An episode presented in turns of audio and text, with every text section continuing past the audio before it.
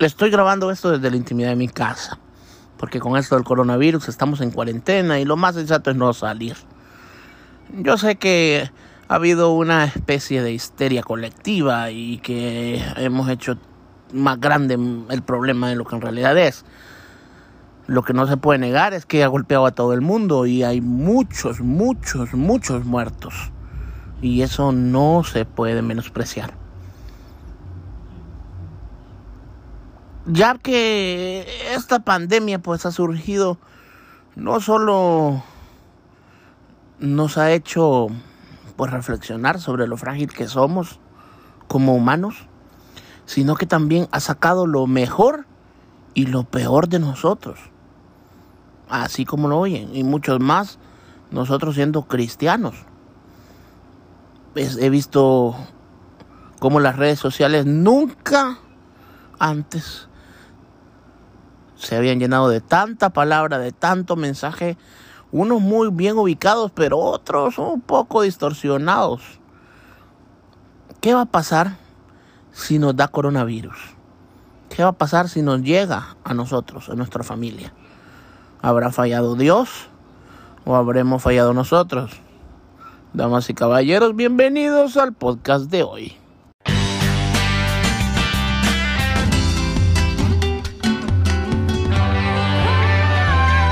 Los lentes de Ricky con Ricardo Bazán. Yo sé que asusta un poco el, el hecho de pensarlo, pero, pero miles de personas lo están pasando alrededor del mundo. Y nosotros no estamos exentos a pasarlo, sinceramente. Gracias a Dios hasta el día eh, hoy que estoy grabando el podcast, que es 18 de marzo. El Salvador es uno de los pocos países, uno de los, si mal no recuerdo, uno de los cinco o de los diez países en el mundo que no tiene coronavirus. Hasta ahorita el único en Centroamérica, sin un caso. Esperamos que siga así. Pero no creo que terminemos esta pandemia con cero casos. En algún momento de la vida va a entrar. Sin embargo, tenemos fe en Dios y estamos orando porque es nuestro deber. ¿Qué pasa si nos llega a nosotros? Normalmente las desgracias las vemos tan alejadas. Yo me pongo a pensar eh, las catástrofes más grandes que han habido en el mundo, los terremotos, los tsunamis, los incendios, las guerras incluso. Que de hecho El Salvador vivió una, pero en la edad moderna, digamos así, la época, en estos 25 años que yo tengo memoria. Bueno, que tengo mucho menos años de memoria, pero por lo menos los 25 años que yo tengo de vida, las catástrofes así grandes que han dejado miles de decenas de muertos, han pasado allá, a lejos. Uno dice, uno siente compasión, pero, pero, pero las ve lejos, las ve como hasta, hasta increíble, hasta una especie de historia, una especie de leyenda. Pero nunca le ha llegado a uno. ¿Qué pasa si, si eso, una catástrofe que no estamos exentos en lo absoluto, pasa aquí con nosotros y se lleva a la mitad o al 90, 80% de nuestros amigos, familiares, conocidos. La vida no vuelve a ser como nosotros la conocemos. Nuestro país cambia por completo. Los lugares a donde vamos a ir ya no existen. Una especie de mundo post-apocalíptico que me imagino yo eh, con cierta dosis de terror y de pánico. Pero la pregunta sería, si nos da el coronavirus, nuestra familia, nosotros, incluso, ¿quién habrá fallado? ¿Falló Dios? ¿Fallamos nosotros? ¿Es una especie de mm, castigo? ¿Alguna especie de, de reto? ¿Alguna especie de consecuencia por alguna provocación nuestra. O simplemente es, como decía Dante Goebbels, les recomiendo esa predicación, un daño colateral. O sea, al final es una especie de resultado que, que hace muchísimo tiempo y desde el origen se falló. El origen de todo fue al inicio, en el principio. Ahí se originó todo. Y el origen de todos los males fue que el hombre decidió separarse de Dios. El hombre decidió caminar por sí mismo. El hombre decidió hacer las cosas solo. Sin, se sintió autosuficiente. Sin necesidad de Dios. Y yo, sinceramente, pensé que este espacio, que este podcast, lo íbamos a dejar un poco alejado de, de hablar de religión y de hablar de, de estas cosas, pero veo que cada tema, que cada, cada plática que yo tengo en este espacio, me lleva siempre a hablar de la misma persona que hablamos en el episodio 2, ¿se acuerdan? De Dios. Y es porque Él está en todo. Y Él es el dueño de todo y el creador de todo. Pero Él es soberano. No es que Él falle, no es que nosotros fallemos, es que es, parte de un plan divino y un plan perfecto. Hay que ser agradecidos cuando las cosas van bien y hay que estar atentos cuando las cosas van mal. Hay que resistir y aceptar la voluntad de Dios sin reclamos, sin preguntas como seres humanos nuestra nuestra naturaleza es siempre ser cuestionadores de todo. Queremos encontrar la verdad. Eso nos ha llevado a descubrir muchas cosas. Pero eso nos ha llevado también a muchos errores. Por ser tan cuestionadores, por ser tan eh, meternos en las cosas que no nos interesan. Bueno, a muchos sí les interesa, pero no es necesario conocerlas. En fin, yo creo que es de estar preparados siempre, siempre, siempre, siempre, para lo que venga. De pronto esta crisis, yo mencionaba en la iglesia un día de estos, algo que aprendí muy bien los procesos de creatividad y de productividad más efectivos se dan en tiempos de crisis. De pronto esta crisis vino a ayudarnos, de pronto esta crisis vino a sacar lo mejor de nosotros. Y, en muchos casos ha sido así, pero en muchos casos ha venido también a exponer lo feo y lo peor que tenemos dentro. He visto mucho egoísmo en esta crisis. Las personas que acaparan todo el papel higiénico. Las personas que acaparan todo el agua de los supermercados. Las personas que, que prefieren y dicen, no, dejemos morir, no importa los ancianos, de todos modos ya van a morir pronto. Pero a mí atiéndanme, yo, yo sí quiero vivir. Hay, en momentos de crisis saca flote que en realidad somos, quien en realidad esa persona que en realidad está formada y forjada dentro de nosotros. En tiempos de crisis también salen las mejores ideas. En tiempos de crisis salen los, las mejores uniones para el trabajo, porque como llegamos a un punto de desesperación, nos olvidamos tanto de las diferencias y nos unimos a un bien y eso siempre va a traer una bendición, va a traer una ventaja, va a, va a tener un éxito. Porque en la unión está la fuerza, dice aquel dicho. Pero es tan real. Cuando todos nos unimos para un fin y todos remamos para el mismo lado, llegamos mucho más rápido. Y el esfuerzo se hace menos para aquellos que van remando solos. Estoy un poco filosofando en esto, ¿no? Tal vez no, no es algo del otro mundo que les estoy hablando. Es algo tan sencillo, tan práctico. Pero que no lo vemos muchas veces porque estamos en nuestra zona de confort. Porque estamos en un lugar tranquilo. Y como no hay una mayor preocupación, no, hay, no estamos en crisis, no hay una pandemia que nos está azotando, pues no lo vemos, no lo hacemos, no actuamos. Pero hoy sí. Decía Dante Gebel en uno de sus Facebook Live, y lo vuelvo a citar, porque últimamente es una de las personas que más atinada ha estado.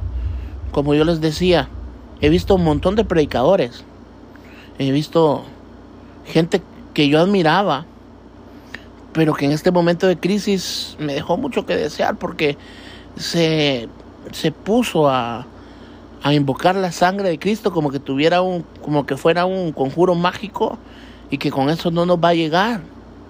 Y la sangre de Cristo no tiene ese uso. A Dios no se le pueden dar órdenes. ¿Cómo le vamos a ordenar a Dios? Aquí no pasarán, mi casa no se tocará, a mí no me va a llegar. ¿Por qué? ¿Por qué no nos va a llegar? Si Dios así lo quiso y Dios así lo ha diseñado, nos va a tocar. Y si Dios lo quiere, nos va a llevar. El problema es estar confiados en la mano de Dios, confiados en su voluntad, en sus planes. Pero como les digo, decía Dante, decía Dante en uno de sus Facebook Live, es un mundo que no nos hubiéramos imaginado hace dos, tres semanas. Todo fue tan rápido. Todo fue tan de pronto, tan deprisa, que mirábamos la enfermedad, pero en dos, tres semanas inundó el mundo, inundó nuestros países, los llenó de pánico, los llenó de histeria. Y de pronto nos vemos en un mundo con los supermercados y las tiendas barridas, con las calles solas, los negocios cerrados, las iglesias sin personas, los hospitales colapsados y un sistema de salud nacional con pánico. Los líderes y políticos mundiales titubeando sin saber qué respuesta dar a una inminente ola de destrucción que se les viene encima sin tener la menor idea de cómo salir a flote. Incluso los países más poderosos del mundo hoy en día son los más afectados y no hayan qué hacer. Ya no se diga nosotros, los países tercermundistas. Yo creo que así como les digo, que nunca en la vida había visto yo tanta palabra, tanta predicación, tanta oración, tanto clamor en las redes sociales. Y qué bueno que las ocupemos para eso. Qué bueno, qué bueno. Pero ¿no será que debemos de haber hecho eso desde antes? ¿No será que tuvimos que haber hecho eso desde desde que se crearon las redes sociales? ¿No?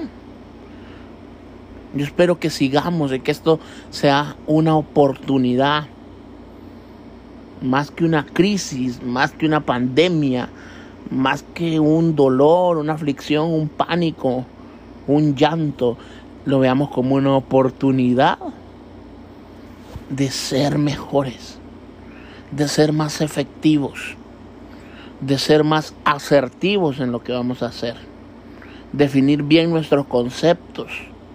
Porque yo les hablaba de, aquellos que están ocupando mal mucho la Biblia, porque creemos que, que Dios es el genio de la lámpara, que va a cumplir nuestros deseos, o nos va a proteger, o nos va a guardar, porque sí. No. Dios es un Dios soberano y Él va a hacer lo que tenga que hacer aún así nosotros nos guste o no nos guste, aún así nosotros lo entendamos o no lo entendamos. Déjenme dejarles esto, porque yo sé que lo han escuchado. Sé que todo el mundo está hablando de la plaga, sé que todo el mundo está hablando del del virus, del famoso coronavirus. Y qué bueno que vino porque nos dio a todos los nos dio contenido a todos los creadores. Precisamente para unos lo agarraron por de chiste, otros lo agarraron para bien, otros lo agarraron para mal, otro nos ha dado la oportunidad de expresarnos, de ver cosas que no habíamos visto, de, de hablar sobre cosas que no habíamos hablado, de meditar y decir, ¿qué es lo bueno que ha traído esto? ¿Y qué es lo malo que ha sacado de nosotros? Por eso yo le titulé a este podcast, ¿por qué? ¿Qué pasará? no, porque, ¿qué pasará? ¿Qué pasa si nos da coronavirus? Y la respuesta es sencilla. En teoría, pero la práctica es complicada. La respuesta es porque Dios así lo quiso. Porque Dios es soberano. Porque Dios es autosuficiente. Porque sus planes no son mis planes. Porque Él hace cosas que yo no entiendo y que a veces desapruebo. Pero es la perfecta voluntad. Y recordemos siempre que los que aman a Dios todo ayuda para bien. Y sus planes son siempre de bien y no de mal. Así es que espero que a pesar de todo estemos tranquilos, mantengamos la calma, seamos precavidos, como Jesús en la tierra nos enseñó a obedecer a nuestras autoridades, no infringir la ley, dijo, recuerden cuando él dijo, yo no he venido a infringir la ley, he venido a cumplirla. Es necesario que nosotros acatemos las medidas y hagamos lo que podamos como, como humanos, como ciudadanos, como hijos de Dios, como cristianos, como iglesia, como familia. Qué oportunidad más grande de estar en casa, de estar reunidos como familia, volver a, a ver películas entre todos, volver a tomarnos un café, a sentarnos a la mesa, a quitarnos la presión de los horarios, a quitarnos la presión del, de, del afán diario. Todo es una oportunidad para ser mejores. Todo es una oportunidad para crecer. Yo sé que he estado un poco ausente en, en los podcasts anteriores. Han habido semanas que no he podido subir episodios, pero yo espero que ya nos normalicemos con todo esto y estar mucho más pendiente de ustedes y de esta página y de este espacio, porque es donde yo sinceramente me desahogo y hablo con ustedes de los temas más bonitos y de actualidad. Obviamente tenía que hablar de esto, obvio, porque he tocado el mundo. Así es que mis amigos, damas y caballeros, jóvenes y jovencitas, niños y niñas, animales de cualquier raza, especies de cualquier planeta, es un gusto el poder comunicarme con ustedes, pero también que ustedes se comuniquen conmigo. Recuerden mis redes sociales, me pueden encontrar como Ricardo Bazán Jr. Nos escuchamos la próxima semana, si Dios así lo quiere, y si no me ha dado coronavirus o no nos hemos hecho zombie, nos escuchamos si Dios lo quiere. Un abrazo. Chao, chao, chao.